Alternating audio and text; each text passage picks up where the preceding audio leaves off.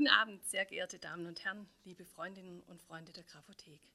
Herzlich willkommen zu unserer Vernissage, unserer Ausstellung Zuckerwurzel und Glückskleerübchen mit Arbeiten von Gabriela Oberkofler. Gabriela Oberkofler ist heute Abend anwesend und so gilt ihr natürlich ein ganz besonders herzliches Willkommen.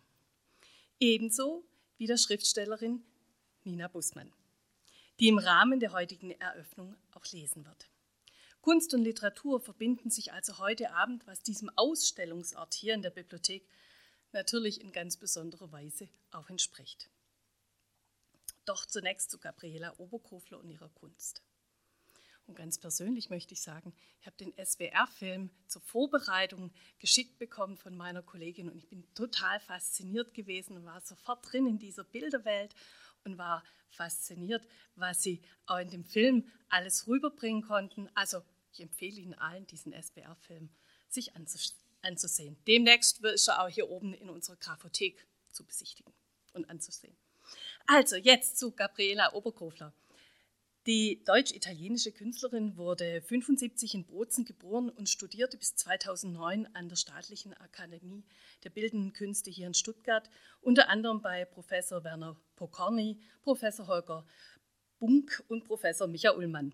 Während dieser Zeit gründete sie die Projektgruppe Local to Local und erhielt mehrere Preise, darunter den Förderpreis vom Künstlerbund Baden-Württemberg, und nach ihrer Ausbildung an der Akademie erhielt sie weitere Stipendien und nahm an zahlreichen Gruppen- und Einzelausstellungen teil. Im Jahr 2008 waren bereits Werke der Künstlerin im Rahmen der Gruppenausstellung Lag for You Played in der Stadtbibliothek Stuttgart, damals noch im Wilhelmspalais, zu sehen. Aus dieser Zeit stammen auch unsere ersten Ankäufe äh, für die Graphothek. Pflanzen, Tiere, Natur und auch das Verhältnis der Menschen zu ihnen sind seit langem zentrale Themen in der Kunst von Gabriela Oberkofler. Mit dem Aufbau der Rosensteinalm, die 2017 aufgrund der Sanierungsarbeiten der Wagenhallen auf dem Gelände der Container City ihr Atelier wurde, setzte sie einen deutlichen Gegenpol zur Konsumorientierung der restlichen Stadtentwicklung rundherum. Die Alm als Kunstinstallation, Ausstellungs- und Diskussionsort bildete ein idyllisches Beispiel für Nachhaltigkeit und harmonisches Miteinander von Mensch, Natur und Tieren. Auf dem kleinen Bauernhof mitten in der Stadt wurde Gemüse angebaut, Ausstellungen organisiert, Hühner gehalten und gemeinsame Kochabende veranstaltet. Dieses Konzept bildete vielleicht den Auftakt, sich den Wunsch, nicht nur Künstlerin, sondern auch ein bisschen Bäuerin zu sein, zu erfüllen. Seit zwei Jahren nun arbeitet sie in ihrem neuen Atelier an ihrem aktuellen Projekt Apietual, ein wachsendes Archiv, an welches auch diese Ausstellung anknüpft. Die Grundlage dieses Projektes bildet eine ausgedehnte Reise von Norddeutschland nach Italien. Ursprünglich sollte diese Forschungsreise die gesamte Welt umfassen. Doch die uns allen bekannten Umstände 2019-2020 zwang Gabriela Oberkofler zu einer Verkleinerung ihres Aktionsradiuses. Sie besuchte Bergbäuerinnen, Gärtnerinnen, Hobbyzüchterinnen und viele weitere Expertinnen und interviewte sie zu ihrer Arbeit, ihren Erfahrungen zum Anbau und dem Erhalt der pflanzlichen Sortenvielfalt. Sie sammelte Samen aller Art, besonders von bereits in Vergessenheit geratenen Nutzpflanzen und Wildkräutern, pflanzte sie und zog liebevoll Jährlinge aus ihnen.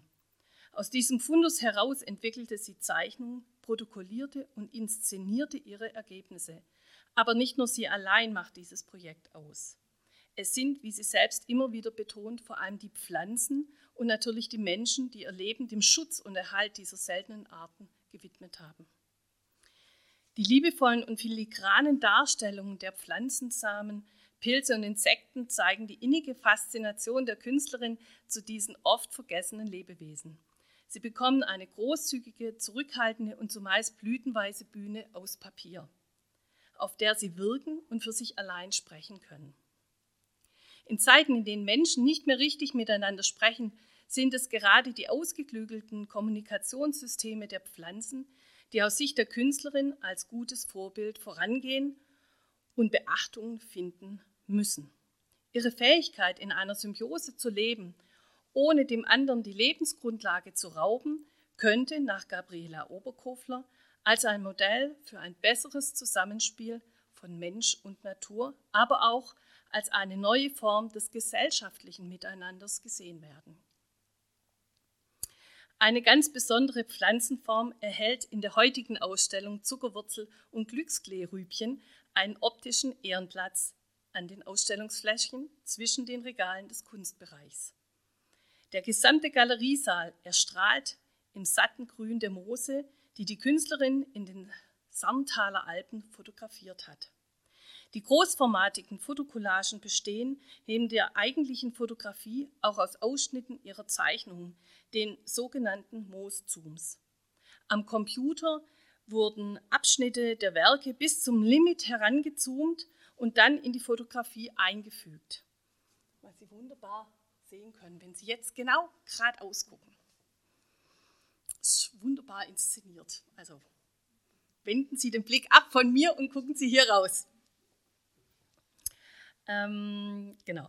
Wir sehen Bienen, Samen, Kräuter und vor allem Sporen, die wir im weiteren Verlauf der Ausstellung zum Teil als Originale in Petrischalen oder sogar in kleinen Töpfen wiederentdecken können. Das Zusammenspiel von seltenen Pflanzen und ihre Bedeutung für die Natur spiegelt sich also auch hier wieder. Moose als hervorragende Bioindikatoren, Lebensraum für Kleinstlebewesen, Wasserspeicher und Überlebenskünstler, oft verkannt, erheben sie sich nun gut sichtbar und zeigen ihre Vielfalt in voller Pracht. Neben diesen großformatigen Fotokollagen wird die Ausstellung in ihrem Verlauf kontinuierlich erweitert. Es werden, vor Ort, es werden vor Ort immer wieder neue Zeichnungen entstehen, gerahmt und hinzugefügt. Ein zweiter und dritter Besuch wird sich also durchaus lohnen. Lassen Sie sich nun durch dieses lebendige Meer aus Pflanzen und Insekten treiben, inspiriert durch die Leidenschaft und das Herzblut, das in jeder einzelnen Arbeit steckt, und nutzen Sie auch die Gelegenheit, heute mit Frau Oberkofler ins Gespräch zu kommen. Zustande gekommen ist diese Ausstellung in einer vielmonatigen, sehr intensiven und fruchtbaren Zusammenarbeit von Gabriela Oberkofler mit unserem wunderbaren Team der Ebene Kunst um Jessica Berger herum. Vielen Dank hierfür an alle Beteiligten und natürlich auch den Kolleginnen und Kollegen aus der Veranstaltungstechnik, die für den heutigen Abend einmal die Technik gestellt haben und vor allen Dingen auch sich den besonderen Anforderungen gestellt haben für diese Ausstellung.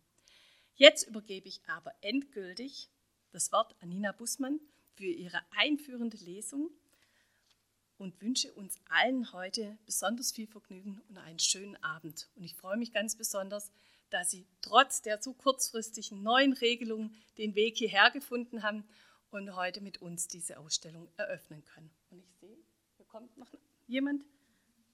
Ich gleich. Okay, dann übergebe ich jetzt an Frau Bußmann. Bitte sehr.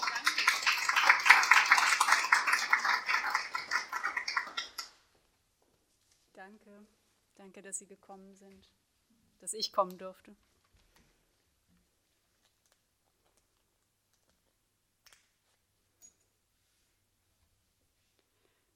Handreichung für Mose. Zuerst, wo hast du es gefunden? Im Licht oder im Schatten? Im Schatten oder im Halbschatten, in Wasser oder an Land? War es da trocken, nass oder ausgesprochen nass? In einer Quellmulde, in einer Ackerfurche, einer Dachrinne oder einem Hohlweg, auf einem Stein oder einem Baum, auf einem toten Baum oder einem lebendigen, auf einem Sandsteinfelsen oder einem Kalkfindling oder einer menschlichen Hinterlassenschaft, in einem Riss im Asphalt oder in einem aufgegebenen Gleisbett? Dann, wie sieht es aus der Nähe aus? Wächst ihm ein Lichtschutz aus Glashaar oder nicht? Gabeln sich seine Stängel oder nicht? Liegt es nieder oder kriecht es? Sind seine Blätter länger als zwei Millimeter oder sind sie kürzer? Sind sie spitz oder rund? Spiralig angeordnet oder flach? Haben sie Rippen oder Zähne? Wenden sie sich dem Licht zu oder machen sie den Eindruck zu schlafen?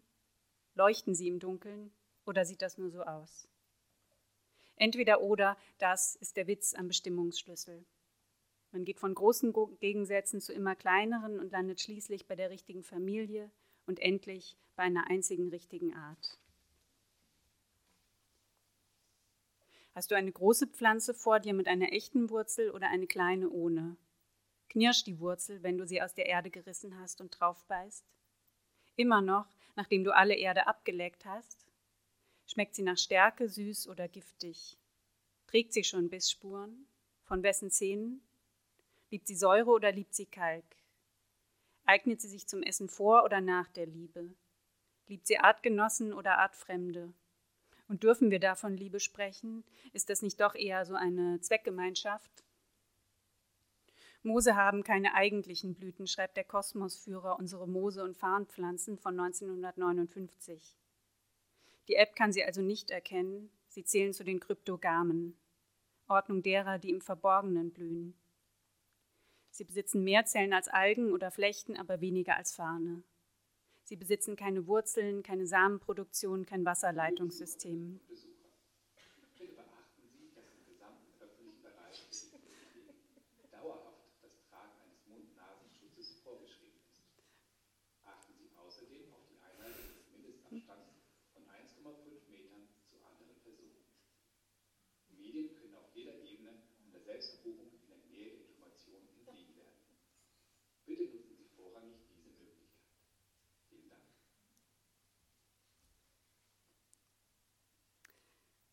Die Ordnung derer, die im Verborgenen blühen.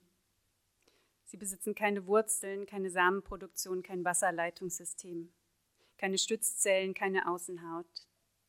Entsprechend niedrig ihr Status in der Hierarchie der Organisationsstufen, entsprechend klein die Gruppe der Menschen, die versuchen, ihre Verbreitung zu erfassen.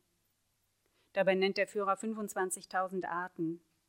Diese Zahl hat wahrscheinlich schon damals nicht gestimmt. Diese Zahlen stimmen nie aber sie waren die ersten an Land. Organismen ohne Wurzeln, ohne Haut und Knochen können keine Fossilien bilden. Zuverlässige Zeugen aus alten Epochen fehlen, schreibt Theodor Herzog in seiner Geographie der Mose von 1926. Er schreibt nicht Zeugnisse, er schreibt Zeugen. Auch wenn er nicht weiß, ob er den angeblichen Moosresten trauen soll, betrachtet er sie als Personen. Sie sitzen in der dünnen Grenzschicht zwischen Atmosphäre und Erdboden und kommen in allen Florenreichen des Planeten vor. Sie leben in lichtlosen Waldbodenregionen und auf Gipfeln jenseits der Baumgrenze, ganz nah an der Sonne. Manche ihrer Familien haben nur ein einziges Mitglied. Sie sind klein, langsam in der Ausbreitung, konkurrenzschwach. Anstatt mit Stärkeren um einen Platz am Licht zu kämpfen, halten sie sich an Winkel, wo sonst keiner hin will. Brandstätten und Kieselsteine, Mauerritzen, Totholz und tote Tiere. Naturkundebücher aus den 50ern führen den Begriff der Trümmerflora. Wenn es sein muss, ernähren sie sich von Stein und trinken aus Nebel. Nur speichern können sie nicht. Bei Trockenheit stellen sie die Lebensfunktion ein. Sie drehen die Bauchschuppen nach oben, klappen ihre Zähne zusammen und warten. Nichts mehr von dem samtenen Grün, das in so vielen Menschen so starke positive Gefühle weckt. Ich möchte mich hineinlegen, riefen alle, die ich fragte, was ihnen einfällt. Samtene Kissen, diskret leuchtende Polster, ein federnder Rasen unter bloßen Füßen. Trockene Moose verlieren die Farbe und sehen wie kaputte Korallen aus, wie verkohlte Drahtwolle, wie verblichene Reste einer weggeworfenen Osterdekoration. Sie zerbröseln, wenn du sie anfasst. Wenn man es aber schafft, sie abzuheben und in einer Petrischale mit Wasser zu legen, werden sie wieder lebendig. Man muss das gesehen haben, wie schnell so ein Fetzen wieder grün wird. Die Blätter strecken sich wie kleine Ärmchen. Die Auferstehung dauert ein paar Minuten, im Trockenscheintod überdauern manche Arte über Jahre. Das Leben unterbrechen, um den Tod aufzuschieben, wenn Menschen diese Fantasie hegen, ist in aller Regel von Einfrieren die Rede. Man stellt sich das sauberer vor, im Trockenscheintod verändert der Pflanzkörper seine Gestalt zur Unkenntlichkeit. In Filmen über die Zukunft entsteigen die Eingefrorene einem schmelzenden Eisblock, als wäre nichts gewesen. Das echte Zypressenschlafmoos ist ein gesellschaftsvages Allerweltsmoos. Es wächst im Tiefland und auf 3500 Metern Höhe, auf Baumstämmen, Erde und Gestein. Seine Rasen glänzen besonders warm. Wenn man sich tief genug hinabbeugt, sieht man die aufsteigenden Ästchen. Aus noch größerer Nähe ist zu erkennen, wie ihre Spitzen sich krümmen, als ob sie die Gesichter vor der Welt verschließen, deshalb der Name. Und wegen des Namens wurde es zuerst benutzt, um darauf zu schlafen. Später füllte man Kissen, Decken und Matratzen mit ihm in manchen Weltgegenden, auch Särge. Wir reden darüber, wie es wäre, auszusetzen, ein paar Wochen, ein paar Jahre. Kein Stoffwechsel, keine Veränderung. Keine Entwicklung, kein Verfall, während die Welt sich weiter dreht. Schon zwei Wochen, da sind wir uns einig, wären viel zu viel. Naturkundebücher des vergangenen Jahrhunderts sprechen viel von den Mängeln des Moses.